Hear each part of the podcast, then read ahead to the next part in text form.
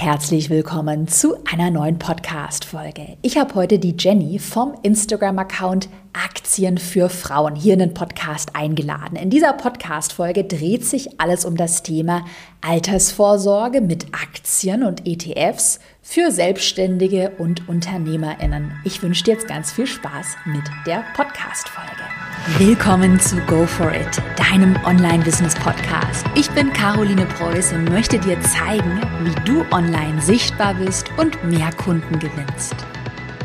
Hi liebe Jenny, herzlich willkommen in meinem Podcast. Heute soll sich alles um dein Thema Aktien und ETFs drehen. Genauer gesagt um das Thema, wie kann man sich als Selbstständige, als Unternehmerin mit Aktien und ETFs eine Altersvorsorge aufbauen. Aber bevor wir damit starten, willst du dich einmal kurz vorstellen, wer bist du, was machst du?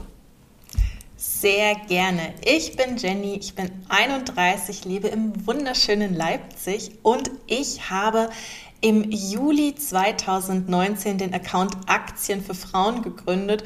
Und hier tausche ich mich täglich mit 31.500 anderen Leuten, die genauso begeistert sind zum Thema Aktien aus. Davon sind 80 Prozent Frauen, worüber ich mich so riesig freue. 20 Prozent Männer. Es können gerne noch ganz viele Männer zu mir auch kommen, aber Hauptzielgruppe sind bei mir die Frauen und hier geht es eben genau darum, wie Frauen fürs Alter investieren können mit Aktien und ETFs. Erzähl doch mal, wie bist du überhaupt zum Thema Aktien gekommen? Also hast du dir tatsächlich dann am Anfang überlegt, boah, scheiße, ich brauche jetzt irgendwie eine Altersvorsorge oder war das eher so die Lust, einfach mal daran, was Neues auszuprobieren?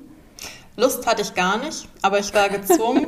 ich habe mich Anfang 2018 selbstständig gemacht und du hattest es ja schon gesagt, man kann natürlich ähm, ja freiwillig weiter in diese gesetzliche Rente einzahlen. Das kam für mich aber nicht in Frage, weil ich schon früh gemerkt habe, ah, das mit dieser Rente, das ist ein System, das ist zum Scheitern verurteilt, einfach weil wir viel zu viele Rentennehmer haben und zu, wenig, zu wenige Beitragszahler liegt natürlich hier in Deutschland auch daran, dass die Geburtenrate einfach stagniert, aber wir natürlich auch immer wieder älter werden oder viel, viel länger leben. Und ähm, ich deswegen auf der Suche nach Alternativen war, weil ich mich Anfang 2018 selbstständig gemacht habe und gedacht habe, hu, hups, irgendwie fürs Alter musst du jetzt doch mal selber vorsorgen. Dann gab es ja Ries, da viel raus, weil ich selbstständig bin, also Rürup. Da habe ich auch gemerkt, das ist nicht das Gelbe vom Ei, da bekomme ich am Ende gar nichts, da bekomme ich weniger, als dass ich eingezahlt habe. Dann gibt es ja Rentenversicherungen en masse, aber da, das war mir irgendwie auch alles nicht geheuer, weil ich es gerne mal selber machen wollte. Und dann mhm. bleibt mir natürlich an Wertpapier Wertpapieren hängen. Da gibt es Aktien, ETFs, Fonds und habe dann irgendwie gemerkt, ach, dieses Thema Aktien, das ist ja doch ganz spannend. Ähm, du musst dich mit Unternehmen auseinandersetzen. Du kannst an Unternehmen, die du selber gerne magst, partizipieren und je mehr ich mich in dieses Thema eingelesen habe, desto mehr habe ich Lust darauf bekommen. Und ja, so bin ich daran hängen geblieben. Also mein, mein Background ist 0,0 mit Finanzen in irgendeiner Form sondern wirklich eher Marketing. Aber das zeigt ja am Ende auch, dass es egal ist, dass du keinen Finanzhintergrund brauchst. Du musst nicht gut sein in Mathe, was ich zum Beispiel immer dachte, äh, sondern du musst einfach Lust haben, dich in ein neues Thema einzuarbeiten, was dir eben auch ähm, ja, die Altersarmut ersparen wird. Sehr wahrscheinlich nämlich. Hm, ja, diese Angst vor der Altersarmut äh, kennen, glaube ich, ganz oder kennt quasi jeder ist ja auch gerade ein, ein, Thema, was immer, was immer heißer diskutiert wird, was natürlich auch wichtig ist, dass immer mehr Menschen wirklich auch darauf aufmerksam gemacht werden. Du hast es gerade schon angesprochen, dass eben diese klassische Rentenversicherung oder auch diese Rürup-Versicherungen, wo du halt dann super viele Gebühren zahlst, dass mhm. es ähm, schon Sinn macht, auch privat vorzusorgen. Und da hat man ja auch schon bei dir rausgehört, ich fasse vielleicht nochmal zusammen, für dich sind es tatsächlich Aktien und ETFs, die einzige, einzige Alternative, die für dich so richtig Sinn macht, oder? Genau, es ist ja natürlich wichtig, dass man sich breit aufstellt. Da gibt es ja noch viel mehr, was man machen kann. Immobilien oder Rohstoffe wie Gold. Jetzt ist ja ganz aktuell auch dieses Thema Kryptowährung ganz, mhm. ganz spannend. Aber das, womit man, glaube ich, anfangen sollte, sind auf jeden Fall ETFs und Aktien. Und wenn man da schon mal so den Grundstock hat, dann kann man sich natürlich auch gerne mit anderen Anlageklassen beschäftigen, wenn man denn Lust dazu hat, weil das ist natürlich auch immer ein Thema, dass man sich ja mit Dingen beschäftigen muss und wer sagt, ach, das ist mir nichts, ich mache das jetzt einmalig, für den sind natürlich eher ETFs was und die sollten dann gegebenenfalls lieber die Finger von zum Beispiel Sachen wie Immobilien lassen. Hm, oder so die krassen, das machst du ja auch, was ich richtig cool finde. Also ich feiere deinen Account total, so Einzelaktienanalysen. Ja. Da werden wir aber nachher noch darauf zu sprechen kommen, was sind ETFs, ETFs oder Einzelaktien, haben wir auch genau. viele Fragen aus der Community. Lass uns aber noch mal über das Thema Glaubenssätze und Ängste sprechen. Hattest du am Anfang auch diesen Glaubenssatz, ja, äh, Aktien und dieses Ganze mit der Börse, das ist vielleicht auch nur was für Männer, da bin ich noch, weiß ich nicht, zu jung, das war zum Beispiel einmal bei mir der Glaubenssatz ganz am Anfang. Ähm, hattest du sowas oder überhaupt nicht? Doch, also ich hatte ganz viele Glaubenssätze die äh, mich ganz lange davor zurückschrecken haben lassen. Also erstmal natürlich ist es ein Männerthema und es ist natürlich auch ein Männerthema, weil das natürlich über Generationen auch immer nur den Mann betroffen hat. Frauen haben damals einfach gerne ähm, die Finanzthemen an Männer abgegeben. Ist doch auch kein Wunder. Ich meine, vor 100 Jahren durften Frauen noch nicht mal wählen oder ein eigenes Bankkonto besitzen und 100 Jahre, das klingt erstmal viel, aber so lange ist das gar nicht her. Und auf der anderen Seite dachte ich auch immer, ich muss schon richtig, richtig viel Geld haben, sonst kann ich ja gar nicht investieren. Dann habe ich gedacht, boah, da musst du richtig viel wissen, da musst du richtig was auf dem Kasten haben, da musst du Mathe können. Und ich war immer sehr schlecht in Mathe. Und heute stelle ich fest, oh ja, natürlich, du musst Mathe können, aber es reicht, wenn du es mit einem Taschenrechner ausrechnest. Und so hatte ich da ganz, ganz viele ähm, Glaubenssätze, aber die haben sich alle dann aufgelöst, als ich mich damit beschäftigt habe, als ich mich damit beschäftigen musste und habe gemerkt, nein, es ist kein Hexenwerk, es ist nicht schwer, ich kann das. Und ich habe eben auch durch den Austausch mit anderen gemerkt, dass es jedem so geht. Das ist ja das, was du gerade gesagt hast. Du hattest exakt die gleichen Glaubensmuster, hatte ich auch. Ich hatte mit, als ich angefangen habe, 27 war ich da, auch gedacht, boah, ich bin zu jung dafür. Und dabei mhm. ist es je früher, desto besser. Mhm. Ja, ja, mega spannend. Ja, also diese ganzen Glaubenssätze eben zu überwinden. Das ist ja auch das Thema, was wir in der Instagram-Podcast-Folge jetzt vorhin besprochen hatten oder auch im gesamten Business. Also du hast immer diese Glaubenssätze, die dich da davon abhalten, einfach mal zu machen. Ähm, mal eine spontane Frage, als du angefangen hast, jetzt vielleicht auch so eine richtige Schritt-für-Schritt-Anleitung mal, ähm, dir deine Altersvorsorge mit Aktien, vielleicht mit ETFs aufzubauen. Wie bist du da dran gegangen? Was hast du als allererstes gemacht? War das dann so der klassische weiß ich nicht, MSCI World, äh, ETF mhm. oder waren, waren es dann eine Einzelaktie? Was würdest du vielleicht auch jemandem raten, der jetzt wirklich gerade vor diesem riesen Themengebiet steht, wie, wie ich jetzt zum Beispiel auch vor einem halben Jahr und ich wusste damals überhaupt nicht so, hä, wo soll ich jetzt überhaupt anfangen? Wie mhm. funktioniert das Ganze? Bevor man tatsächlich überhaupt mit irgendeinem Wertpapier startet, ist es so, so wichtig, seinen eigenen Status quo erstmal zu ermitteln. Das heißt, wirklich sich mal aufzuschreiben, was sind meine Einnahmen, was sind meine Ausgaben, wie viel bleibt am Monatsende übrig. Habe ich gegebenenfalls zum Beispiel Konsumschulden? habe ich schon Rücklagen gebildet, die zum Beispiel auf dem Tagesgeldkonto liegen. Und erst dann, wenn ich erstmal meine eigene Finanzbasis habe, kann ich überhaupt losstarten, weil ohne zu wissen, wie viel ich am Monatsende eigentlich investieren kann, kann ich auf lange Frist nicht erfolgreich sein. Habe ich das dann für mich geklärt, habe zum Beispiel festgelegt, ja gut, da ist ein Puffer, ähm, zum Beispiel auf dem Tagesgeldkonto, man sagt ja so drei bis sechs netto Monatsgehälter, das ist immer sehr individuell, weil du ja auch zum Beispiel, mal angenommen, du kannst ja keine Familie, die auf dem Dorf lebt, auf zwei Autos angewiesen ist, weil sie eben in der Stadt arbeitet und ihr Haus abbezahlt mit einer Familie vergleichen, die in der Stadt lebt, zwei Fahrräder hat und äh, überall mit, mit, dem, mit dem Fahrrad hinfahren kann und in, der, in einer Mietswohnung lebt, miteinander vergleichen. Die einen brauchen natürlich viel mehr Rücklagen, wenn da was am Haus kaputt ist, wenn was an den beiden Autos kaputt ist. Und da muss man erstmal für sich feststellen, wie sieht mein Status quo aus? Und wenn man das alles für sich hat, dann geht es an den Wissensaufbau und dann sollte man besonders als Anfänger mal schauen, ob denn wirklich erstmal die Einzelaktien kommen oder ob man sagt, ich nehme, wie du es jetzt zum Beispiel, äh, zum Beispiel gesagt hast, einen Welt-ETF, da können wir dann auch nochmal drüber sprechen, was das jetzt genau ist, ähm, um mich erstmal auch so ein bisschen an das Thema heranzutasten, erstmal mhm. zu fühlen, wie fühlt sich das denn an, wenn ich plötzlich Aktionär bin, wenn da plötzlich, wenn ich da plötzlich ein, ein Wertpapier kaufe und kann dann, wenn ich so eine schöne Basis mir gebildet habe, an verschiedenen Papieren zum Beispiel auch immer peu à peu mehr aufbauen. Und das ist, glaube ich, so ein guter Start, Start in das ganze Thema, damit man auch langfristig dabei sein kann.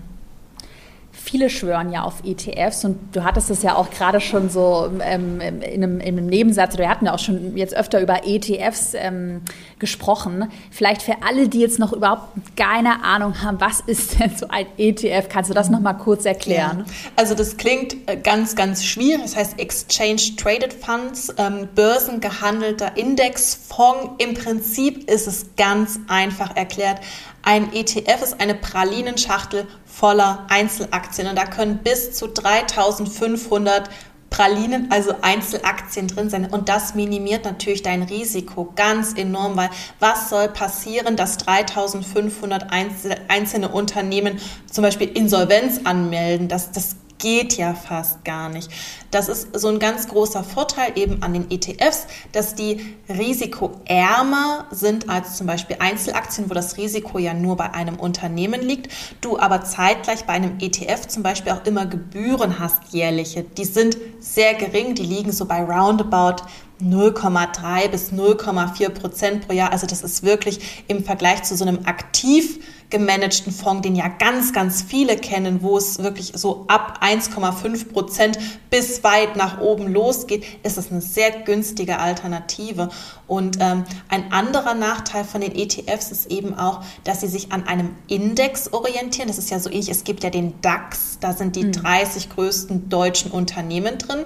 Und ähm, wenn ein ETF auf den DAX zum Beispiel aufgelegt wird, dann orientiert sich dieser ETF immer genau an dem Index. Der wird nie oder fast nie besser performen, sondern er will ja immer nur diesen einen Index abbilden und deswegen ist so eine Outperformance, nennt man es also eine Überperformance bei ETFs fast nicht möglich. Da muss man, wenn man sagt, man möchte so eine Rendite-Turbo haben, man möchte so richtig Gewinne mitnehmen, da muss man dann eher auf Einzelaktien gehen. Aber für alle anderen, die sagen, ich möchte was für mein Alter tun, ich möchte, habe auch noch einen langen Anlagehorizont, sind ETFs wirklich eine super Alternative und die kann man sich auf jeden Fall mal anschauen.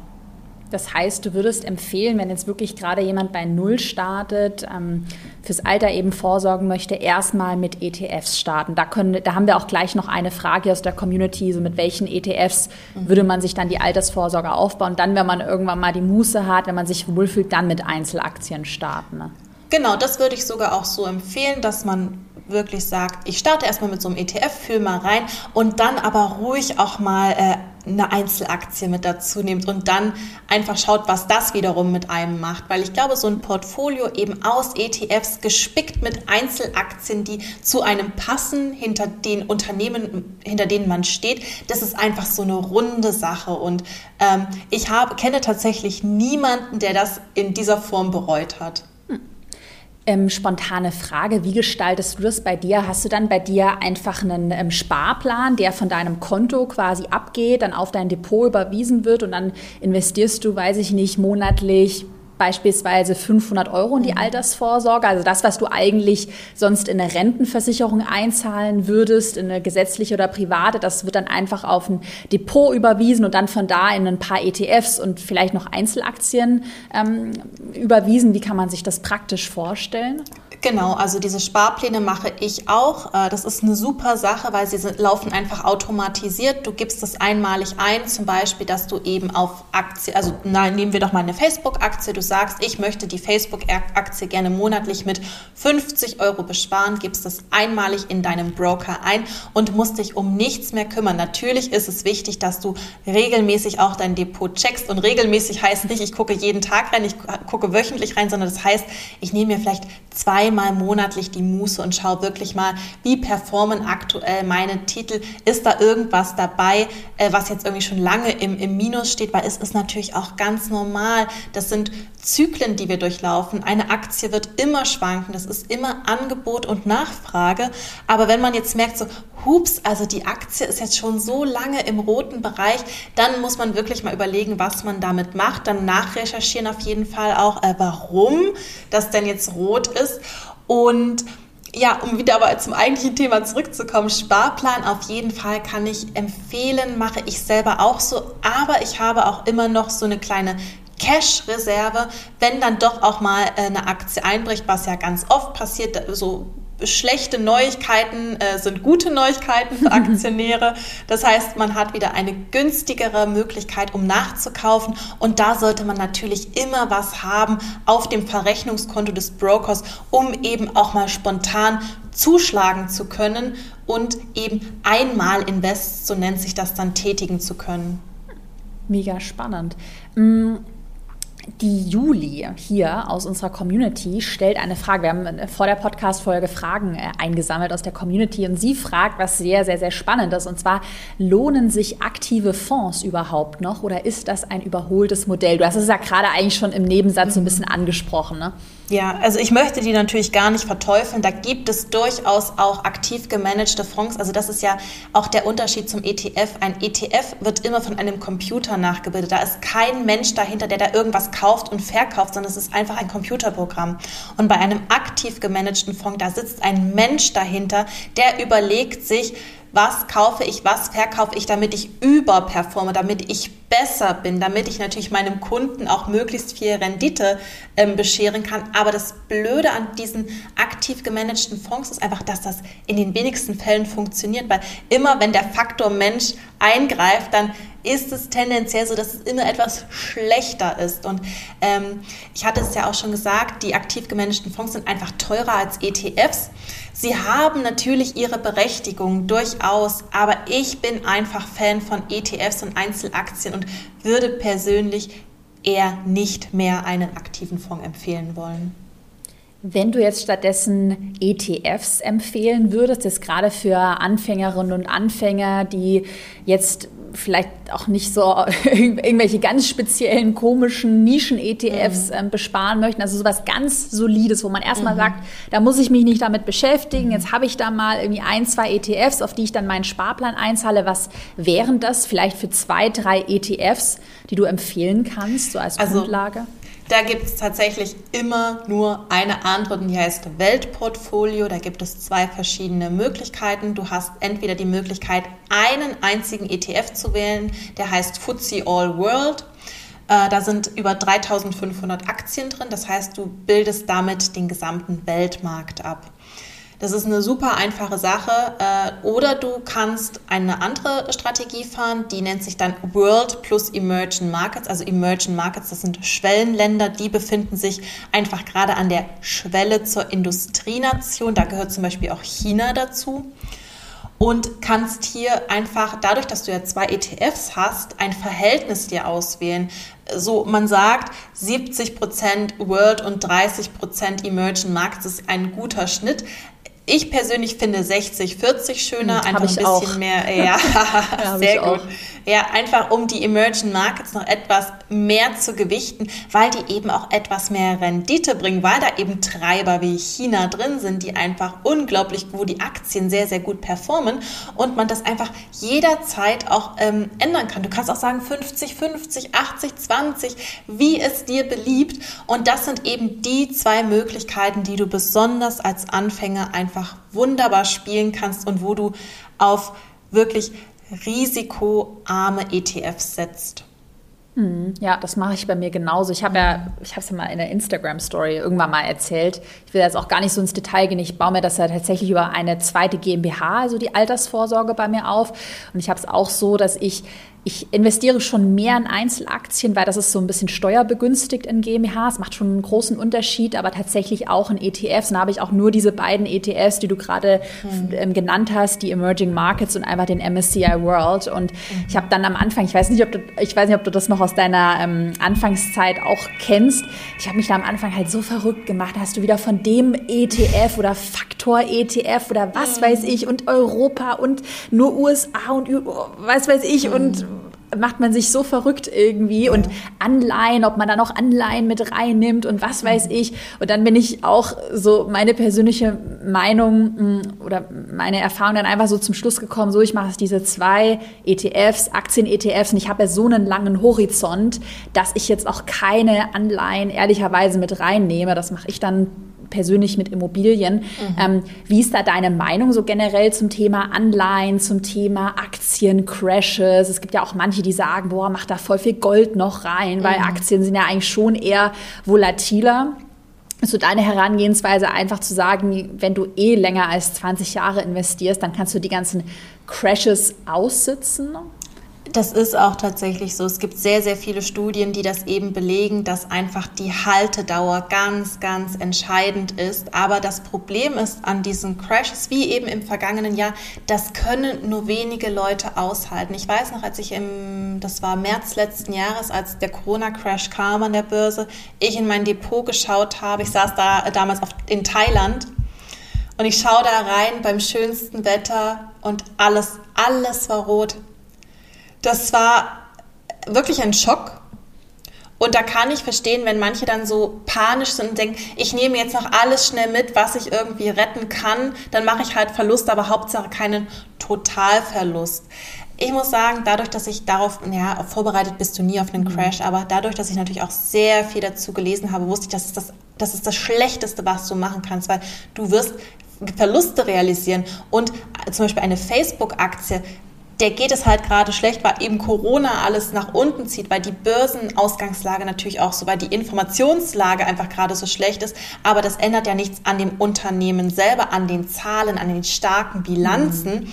Und wenn man dann mit einem klaren Menschenverstand rangeht, was soll denn einer McDonalds-Aktie zum Beispiel passieren? Was soll denn, ähm, ich weiß ja auch diesen großen wie Microsoft, Apple, da muss ja ganz, ganz wirklich was ganz Großes passieren, dass diese Giganten, dass, dass die einen Totalverlust erleiden. Und das wird halt so oft auch von diesen Crash-Propheten irgendwie äh, ja, gesagt, ach Mensch, Aktien lohnen sich an. Krypto ist, das sind die neuen mhm. Aktien. Und das ist auch vollkommen okay, wenn man sich auch Kryptowährung mit äh, in das Depot reinlegt. Weil ich glaube, je breiter man aufgestellt ist, und wenn man auch sagt, zum Beispiel Anleihen, ja, das klingt für mich gut, ich nehme jetzt vielleicht auch dann doch mal noch Gold mit rein und, und da gibt es ja einfach so viel, was du machen kannst, aber da weniger wirklich auf andere Menschen hören und mehr auch sich selber informieren, auch in Quellen, die eben nicht eine, eine eigene persönliche Meinung haben, sondern die sehr wertneutral sind und sich auch mit Unternehmen selber beschäftigen und mal wirklich in die Zahlen schauen, weil dann stellt man ganz schnell fest, es ist nicht so, wie eben diese Crash-Propheten immer voraussehen. Mhm. Ich habe mir da auch mal ähm, die, ich bin ja so ein krasser Zahlenfreak und tatsächlich bin ich aber auch eher risikoavers. Also ich merke das schon so von meiner Persönlichkeit, dann als ich mich dann äh, mir so überlegt habe, okay, was mache ich denn? Weil das ist ja so meine ganze Altersvorsorge, mein hart verdientes Geld. Wenn das ist wirklich mhm. immer so 50 Prozent, also die Hälfte mhm. deines Vermögens ist dann einmal mal ausradiert, da habe ich das mal so ein bisschen im Gedanken durchgespielt und habe mir auch mal die vergangene Performance von dem MSCI World ähm, Index einfach einfach angeschaut und da siehst du ja auch, selbst wenn du, ich glaube, ich hatte mir mal angeschaut, selbst wenn du 2000 in der Dotcom-Blase kurz vor dem Crash investiert hättest, nach, ich glaube, 10 oder 12 Jahren wärst du wieder im Plus gewesen und dann nach 20 Jahren bist du im Plus. Also ich mhm. glaube, man muss dann eben diese, ja, Genau, da gibt es auch eine ganz spannende Studie, das, was du gerade gesagt hast mit dem S&P 500. Das ist ein ähm, Aktienindex, da sind die 500 größten US-amerikanischen Unternehmen drin und der wurde über einen Zeitraum von 100 Jahren beleuchtet. Und man hat halt geschaut, ab welchem Zeitpunkt macht man garantiert keinen Verlust mehr. Und da war es tatsächlich ab nach 15 Jahren Haltedauer konntest du keinen Verlust mehr machen. Das war schlichtweg unmöglich, auch wenn es ganz schwache Marktphasen sind. Das heißt also, diese Haltedauer schlägt einfach alles und deswegen ist es hier auch ganz oft Augen zu und durch. Nur nicht einfach unsinnig verkaufen, sondern sich wirklich fragen, warum? Warum ist das jetzt rot? Und äh, sich da halt wirklich Informationen, Informationen, Informationen einholen und auch mal drüber schlafen, weil am nächsten Tag hat man ja ganz oft dann auch nochmal einen ganz anderen Blick drauf. Ähm, und das ist so das, womit ich persönlich auch wirklich über die letzten drei Jahre sehr, sehr gut gefahren bin. Hm. Ja, ja, ja, ich glaube, ganz viele, also gerade in Deutschland, haben dann Angst vor Crashes mhm. und dann investierst du, hatte ich auch vor kurzem, ich, also ich hatte mich schon auch wirklich ausführlich mit Rentenversicherung auch beschäftigt und bin dann eben auch zu dem Schluss gekommen, boah, es bringt nichts, in so eine ganz sichere Rentenversicherung einzuzahlen, mhm. weil ich bin ja noch so jung. Mhm. Das heißt, klar habe ich dann eine garantierte Zahlung und ich habe wenig Risiko, also die dürfen ja auch gar nicht 100 Prozent irgendwie in Aktien investieren, aber genau. dafür bezahle ich auch mit der Rendite dann und da ich dann auch für mich festgestellt, das macht keinen Sinn und eben wie du auch gesagt hast, so dosiert Risiko eingehen, dass man einfach weiß, was man tut und auch so ein bisschen damit rechnet, äh, es wird jetzt nicht irgendwie die nächsten 20 Jahre mit 20 Prozent Jahresrendite mhm. bergauf gehen dann äh, ja, funktioniert das auch.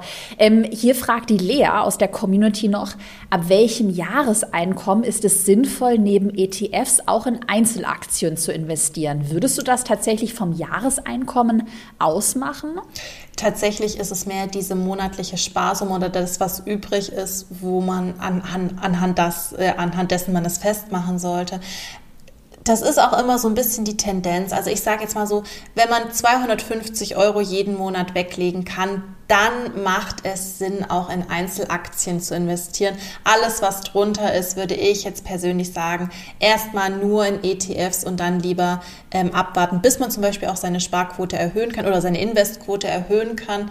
Ähm, und da lieber dann mehr äh, Sicherheit fahren anstatt dem Risiko der Einzelaktien. Weil man kann sich einfach nicht genug Einzelaktien dann ins Depot legen, um da auch wieder breit aufgestellt, also diversifiziert zu sein und deswegen würde ich da auch lieber empfehlen, sich zum Beispiel zusammen mit diesem Weltportfolio, von dem wir es ja schon hatten, sich einfach einen Themen-ETF zum Beispiel ins, mhm. ins Depot zu legen. Da gibt es ja ganz, ganz tolle, auch zum Beispiel grüne und nachhaltige ETFs, die eben da zum Beispiel Windkraft abbilden und dann lieber da äh, nochmal was, was ja, was Fancy-mäßiges rauszusuchen und nicht nur ganz langweilig das Weltportfolio zu fahren. Hast du trotzdem, wenn wir jetzt vielleicht an Branchen-ETFs oder auch an einzelne ähm, Aktien denken, weil das ist auch eine Frage von der Laila, ähm, die fragt nämlich nach Branchen, die du favorisierst. Hast du da generell bei Einzelaktien und ETFs bestimmte Branchen, wo du sagst, ähm, da glaubst du voll dran, da würdest du jetzt investieren? Ich glaube, am Ende muss das ja immer jeder für sich irgendwie selber entscheiden, was er für zukunftsträchtig hält. Ich bin ja ein großer Freund von sowas wie Biotech, Medtech, Pharma, weil wenn man sich einfach mal die Lebenserwartung von Neugeborenen in Deutschland anschaut, dann liegt die aktuell bei durchschnittlich 78,9 Jahren bei Jungen und bei äh, 83,6 Jahren bei Mädchen. Also was liegt denn da näher, als in die Medizinsparte zu investieren, wenn wir doch alle tendenziell immer älter werden? Also deswegen für mich, das sind so tolle Branchen, wo man auch sehr tolle Unternehmen findet, aber auch sowas wie richtige Zukunftstrends, also sowas wie künstliche Intelligenz, Raumfahrt, Robotik und natürlich alles, was irgendwie mit Grün und Nachhaltigkeit zu tun hat. Das sind einfach so für mich spannende Wachstumstreiber. Mega spannend. Ja, das mit dem äh, mit der alternden Bevölkerung hatte ich mir auch vor kurzem eine Einzelaktie in mein Depot gelegt, wo genau auch das ja. so der Gedanke war. Ja. Die Laura fragt, das hatten wir eigentlich auch schon so ein bisschen geklärt, automatisiert investieren oder monatlich auswählen? Ähm, eigentlich machst du es über einen Sparplan, oder? Also automatisiert. Genau, also das kommt auch wieder so ein bisschen auf die Investsumme an. Ist die etwas in Anführungsstrichen kleiner, so bis 250 Euro, dann würde ich alles automatisiert laufen und alles, was dann oben drüber ist, da kann man dann auch gut und gerne mal sagen, äh, ich, ich spare mir vielleicht eben auf dem Verrechnungskonto einfach immer auch eine kleine Summe an und kaufe davon einmalig eben ähm, Aktien nach. Julia fragt auch eine sehr spannende Frage. Was ist erfahrungsgemäß die maximale Rendite, mit der man über 30 Jahre rechnen kann? Also wenn man sich ja auch mal so überlegt, ähm, wie viel muss ich jetzt heute sparen, wie viele Jahre lang, damit ich dann, wenn ich 60 bin, x Euro Rente mir ausbezahle. Da ist es ja schon auch hilfreich, dass man sich so grob überlegt, wie sieht denn meine jährliche Rendite aus. Hast du da für dich so eine Erwartung, mit der du rechnest? Tatsächlich gar nicht, weil ich finde, das kann man so überhaupt gar nicht beantworten, weil es ja natürlich von wieder so vielen äh, Faktoren abhängig ist und da irgendwie so eine adäquate Antwort zu geben, ist so, so schwer. Es liegt ja auch wirklich sehr dran, in welchen Marktlagen haben wir uns befunden und natürlich auch die eigene Auswahl der, der Wertpapiere ist da von ganz großer äh, Bedeutung. Man kann aber sagen, dass man zum Beispiel mit so einem ähm, Weltportfolio so tendenziell bei 7 bis 8 Prozent landen wird. Und das finde ich äh, einfach eine so starke Leistung, wenn man nämlich daran denkt, dass ein Sparbuch eine jährliche, äh, jährliche Zinsen von 0,0 0,1% hat und mein Tagesgeldkonto aktuell bei 0,01% liegt. Also ich denke, da kann jeder mit 7% mehr als glücklich sein. Und Einzelaktien, das ist natürlich so ein richtiger Renditeturbo die nochmal massiv auch das Ganze nach oben treiben können. Äh, ich, wenn ich jetzt zum Beispiel in mein Depot schaue über drei Jahre, da habe ich auch so einige Aktien, die sind gerade im Plus mit über 100 Prozent. Aber das ist ja nur eine Momentaufnahme. Das heißt ja nicht, dass wenn ich die dann irgendwann vielleicht mal verkaufen möchte, äh, dass das immer noch so sein muss. Deswegen sollte man hier nie mit zu viel rechnen, sondern lieber ähm, sagen, ja, 7%, das ist doch eine super Sache. 7 bis meinetwegen 10%, denke ich, kann man auf jeden Fall erwarten. Mhm. Ja, ich rechne auch. Ich rechne sogar, ich bin ja wieder auch eher der Pessimist. Ich rechne bei mir sogar mit eher 6 Prozent mhm. und ähm, habe das dann mal für mich so in der Excel hochgerechnet, was ja dann auch krass ist, so der, der Zinseszinseffekt ja. einfach. Ich glaube, das ist ja, was dann viele ähm, unterschätzen mhm. tatsächlich, wie viel das dann aufsummiert, wenn ja. du immer ja. weitermachst, wie viel ähm, das ausmacht.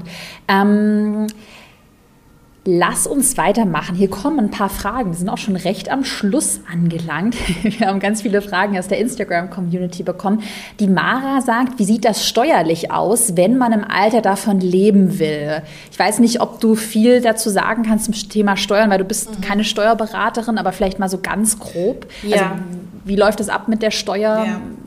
Also im Prinzip müssten alle Erträge, die man aus Wertpapieren bezieht, darauf, ähm, also Dividenden, das sind ja Ausschüttungen, die man regelmäßig von Unternehmen erhält. Oder aber wenn ich zum Beispiel in einem Jahr mal eine Aktie verkaufe oder einen Teilverkauf mache, dann muss ich auf diese Gewinne Steuern zahlen. Das heißt, ich habe aber immerhin einen Freibetrag von 801 Euro und komme ich mit meinen Erträgen über diese 801 Euro, dann zahle ich auf alles, was darüber ist, Abgeltungssteuer, die liegt bei 26,375 Prozent, zuzüglich Kirchensteuer, falls man in der Kirche ist. Und das muss man eben an den deutschen Staat abgeben. Und das ist nicht erst im Alter, sondern ab, also sobald man eben äh, ein Depot hat und Wertpapiere besitzt, werden Aktien fällig, wenn man Gewinne damit realisiert und eben über den Freibetrag von 801 Euro kommt.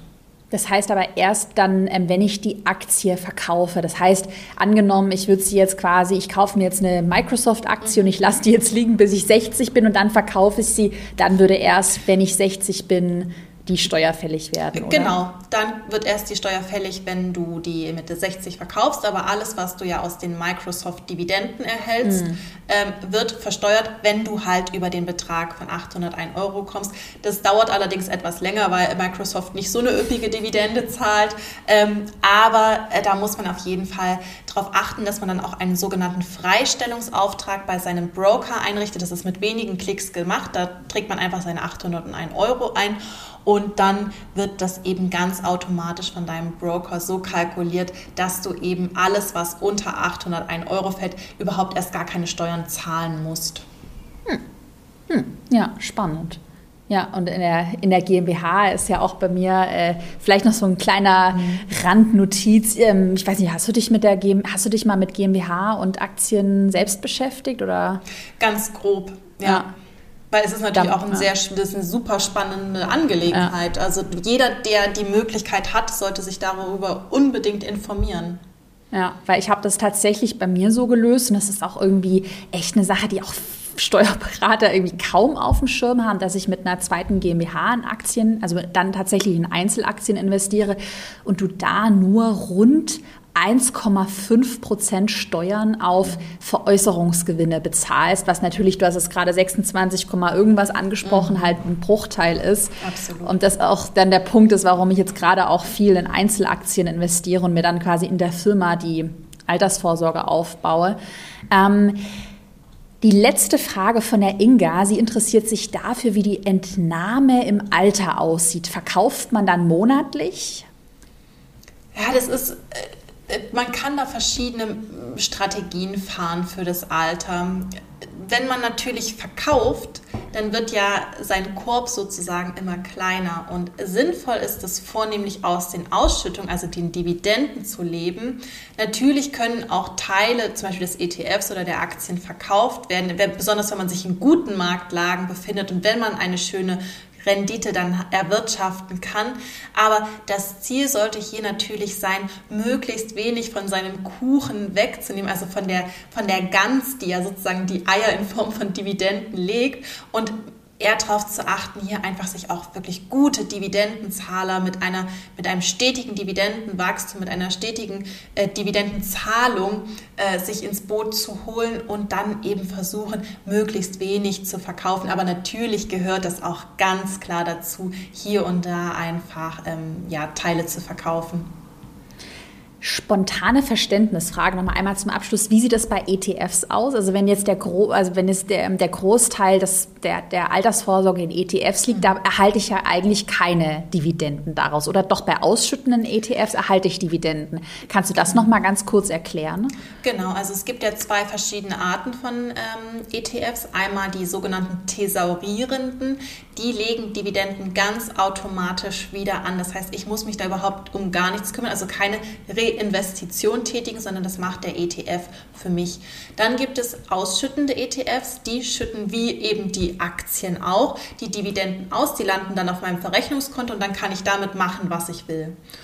Und deswegen ist es eben auch so wichtig, sich im Vorfeld zu überlegen, was nehme ich denn nun eigentlich? Nehme ich eher diese Thesaurierer, wo ich gar keine Arbeit mit habe, weil die gleich wieder für mich anlegen, oder wähle ich die ausschüttenden ETFs, wo ich mich aber wiederum selber drum kümmern muss? Und da gibt es auch wieder ganz verschiedene Lager. Also da kann man leider auch wieder nicht pauschal sagen, ja, das eine ist besser als das andere, sondern beides hat eben Vor- und Nachteile. Aber es ist eben ganz, ganz wichtig, bevor ich mir einen ETF ähm, ins ins Depot lege, wirklich mir klar zu überlegen, nehme ich eher das eine oder nehme ich eher das andere. Und das ist eine ähm, Entscheidung, die ist nicht leicht, aber ich muss tatsächlich sagen, ich würde es davon auch gar nicht so abhängig machen. Also ich muss wissen, was ich da tue, aber man kann ja auch viele Dinge noch korrigieren. Wenn ich zum Beispiel in ein, zwei Jahren merke, ach, das war irgendwie jetzt doch eine blöde Entscheidung, dann verkaufe ich es halt wieder. Besonders wenn ich vielleicht auch noch im Rahmen von diesen, äh, vom Freibetrag bin oder zweimal den Freibetrag aus, ausnutzen kann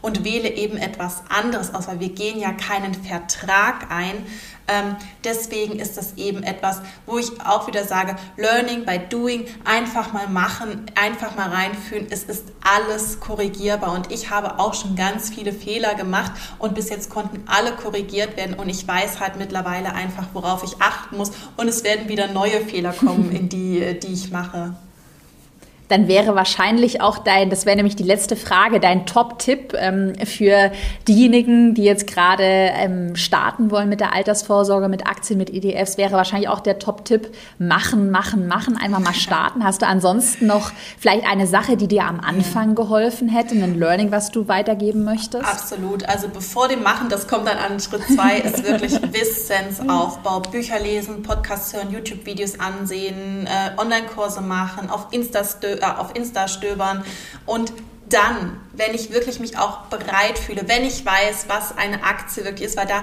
da geht es ganz oft schon los, dass viele gar nicht so richtig wissen, was ist denn jetzt eigentlich eine mhm. Aktie, aber schon damit anfangen wollen. Da sage ich immer, stopp, das ist zu früh. Erst der Wissensaufbau. Und ich meine mhm. hier nicht, dass man wirklich mega alles wissen muss, sondern dass man einfach ruhig ist, dass man weiß, ach, so läuft das auf dem Börsenparkett.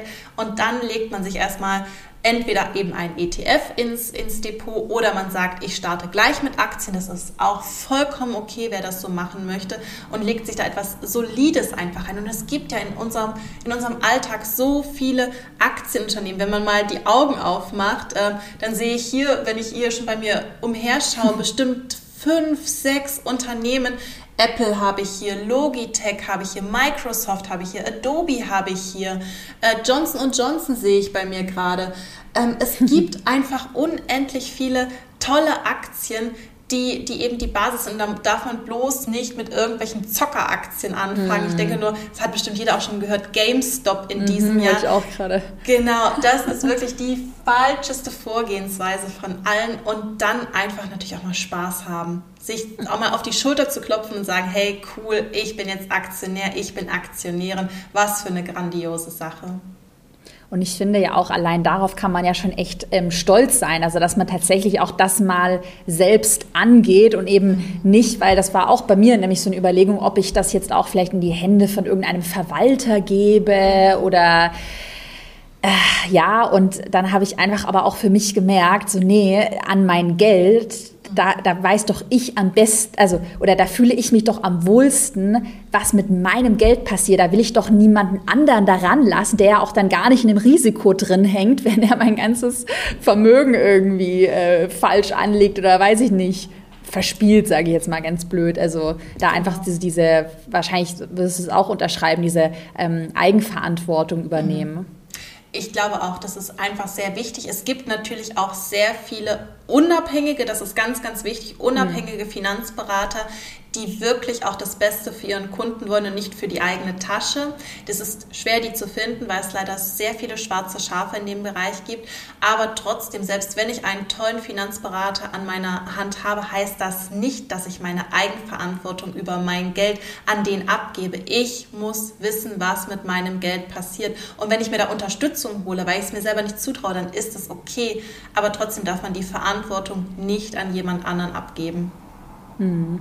Und immer selbstkritisch hinterfragen. Wir hatten ja vielleicht noch eine, eine, eine kleine Randnotiz. Wir hatten es ja vorhin auch im Vorgespräch, dass wir uns über die Tesla-Aktie unterhalten haben. Da haben wir auch äh, so ein bisschen drüber geredet. Da gibt es äh, Leute aus den USA, die sagen, boah, Tesla-Aktie bei 3000 Dollar, so die Rendite-Aktie. Mhm. Und andere, die sagen, dass sie total überbewertet ist. Und da habe ich jetzt auch so in den letzten, letzten halben Jahr für mich so die, das Learning gezogen. Ja, du musst halt auch für dich so deine Wahrheit finden. Also es gibt vielleicht auch Leute, die sagen, nee, mach auf gar keinen Fall ETFs oder mach nur den ETF oder genau. ja, mach nur Immobilien. Genau, auf jeden Fall. Und das ist natürlich auch komplett gut so. Aber wichtig ist eben genau, dass ich meine Wahrheit finde und die muss überhaupt gar nicht mit der Wahrheit anderer übereinstimmen. Ich habe auch ganz viel früher nachgeplappert und so gemacht, ähm, wie es andere schon vorgelebt haben. Zum Beispiel, um da auch nochmal ein Beispiel zu bringen, was glaube ich sehr wichtig auch ist. Viele sagen, ich muss erst meine Rücklagen aufgebaut haben und dann darf ich erst investieren. Mhm. Das ist doch vollkommener Quatsch. Ich kann doch auch beides zeitgleich, wenn ich Eigenverantwortung, und hier sind wir wieder bei dem Thema Eigenverantwortung, wenn ich sage von meiner Sparquote, ich sage mal, meine Sparquote ist 500 Euro, wenn ich da keine Ahnung, 70 Prozent in meine Rücklagen, also auf mein Tagesgeldkonto stecke und 30 Prozent schon mal in einen ETF investiere, dann ist das doch mega motivierend für mich, wenn ich dann endlich fertig bin mit meinen Rücklagen, dass ich da schon einen Start habe mit ETFs und dass ich nicht da auch wieder von Null anfange. Und mhm. so muss halt jeder seine eigene Wahrheit finden und nicht auch immer blind auf das vertrauen, was einem vorgelebt oder vorgesetzt wird. Mhm. Das finde ich doch ein sehr gutes Abschlusswort.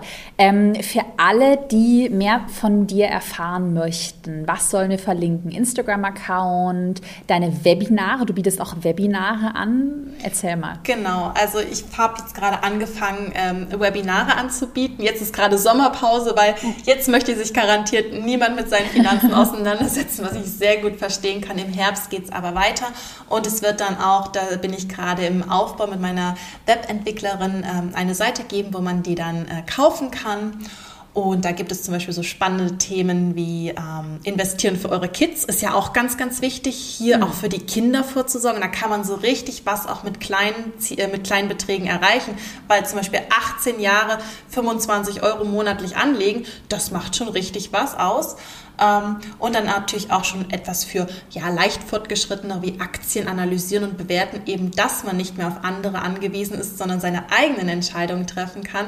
Und ansonsten einfach sehr, sehr gerne bei mir auf Instagram Aktien unterstrich für äh, unterstrich Frauen äh, suchen. Auf meiner Website Aktien für Frauen gibt es auch alle Infos über mich. Und ja, ich freue mich auf jeden Fall, wenn ihr vorbeischaut dann bedanke ich mich auf jeden Fall schon mal für deine Zeit und für die spannenden Insights. Ich hoffe, dass wir ganz vielen ähm, wirklich heute Mut machen konnten, die finanzielle Unabhängigkeit in die eigene Hände zu nehmen und ja, sich wirklich weiterzubilden. Man kann das schaffen. Das ist kein Männerding, was wir Frauen nicht irgendwie Fall. könnten. Das stimmt.